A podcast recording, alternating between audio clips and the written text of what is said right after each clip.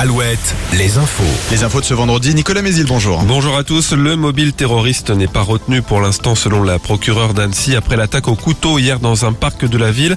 Attaque qui a fait six blessés dont quatre enfants de 2 à 3 ans. On ignore pourquoi le suspect, un Syrien de 31 ans, est passé à l'acte. Les quatre enfants grièvement blessés étaient toujours hier soir en urgence absolue.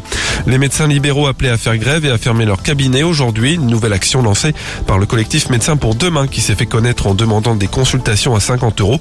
Il proteste aussi contre une proposition de loi bientôt débattue à l'Assemblée pour lutter contre les déserts médicaux.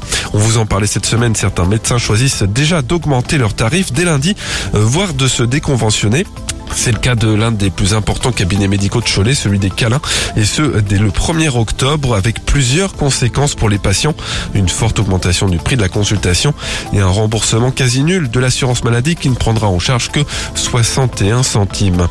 L'enquête se poursuit en Vendée après l'incendie survenu hier en fin de nuit dans une forêt à Fougeray. Un hectare de végétation a brûlé, mobilisant jusqu'à 80 pompiers. Les gendarmes cherchent à savoir si le sinistre a un lien avec un véhicule volé retrouvé sur place. Toujours en Vendée, un septuagénaire euh, très grièvement brûlé à Chanet.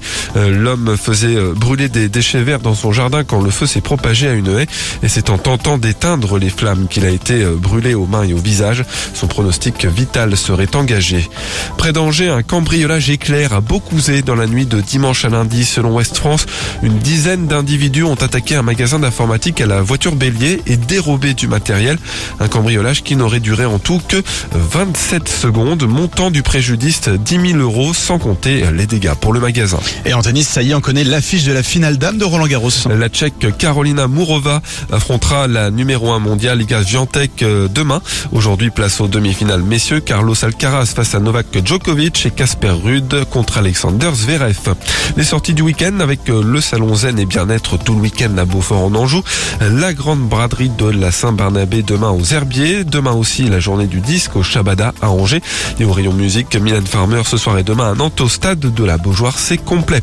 La météo, de nouveaux orages pour ce vendredi, ils seront localement violents et pourront parfois donner de la grêle, surtout cet après-midi.